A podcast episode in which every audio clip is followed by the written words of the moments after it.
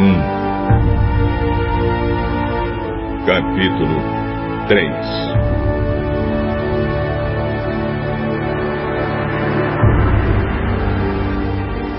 Ai de Nínive, cidade cruel, cheia de mentiras e de violência, onde não faltam crimes.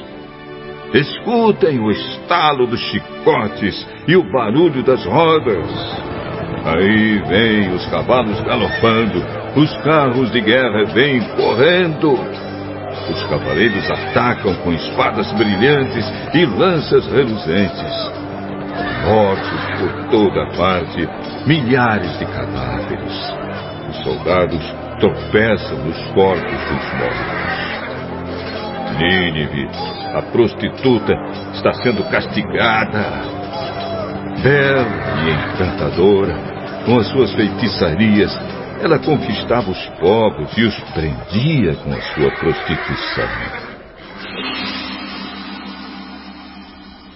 O Senhor Todo-Poderoso diz: Nínive, eu estou contra você.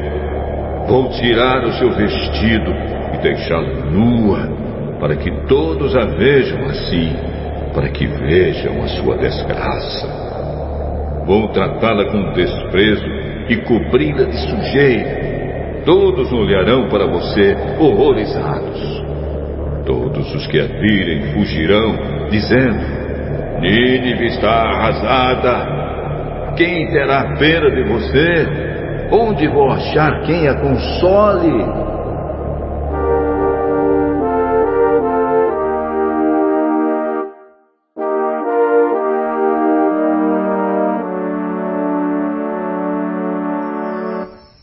Nínive, será que você é melhor do que Tebas, a capital do Egito? Ela também era protegida por um rio. O rio Nilo era como um muro que a defendia. Tebas dominava o Egito e a Etiópia. Ela era a cidade mais poderosa do mundo e o país da Líbia era o seu aliado. Mesmo assim, o povo de Tebas foi feito prisioneiro. Eles foram levados para fora do seu país. As crianças foram esmagadas nas esquinas das ruas. E os inimigos tiraram sorte para ver quem ficava com as pessoas mais importantes. E depois as levaram embora presas, concorrentes. Nínive, você também vai ficar bêbada e vai andar atrapalhada, procurando fugir do inimigo. Todas as suas fortalezas são como figueiras cheias de figos maduros. É só sacudir a figueira e os figos caem na boca de quem quiser comer. Os seus soldados são fracos como mulheres e os portões da cidade estão abertos. O inimigo pode entrar à vontade, pois o fogo destruiu as fechaduras. Guardem água em reservatórios para que não falte quando o exército inimigo cercar a cidade e reforcem as fortalezas. Amassem barro e preparem as formas para fazer tijolos. Mesmo assim, vocês vão morrer no fogo ou na batalha.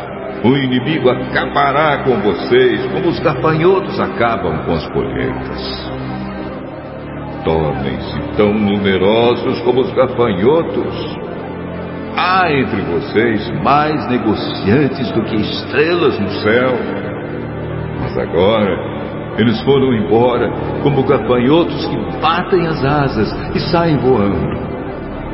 As suas autoridades e os seus funcionários são como gafanhotos que pousam nas paredes quando faz frio. Mas logo que o sol começa a brilhar, eles saem voando e ninguém sabe para onde foram. O rei da Síria e os seus governadores estão mortos e os seus generais também morreram.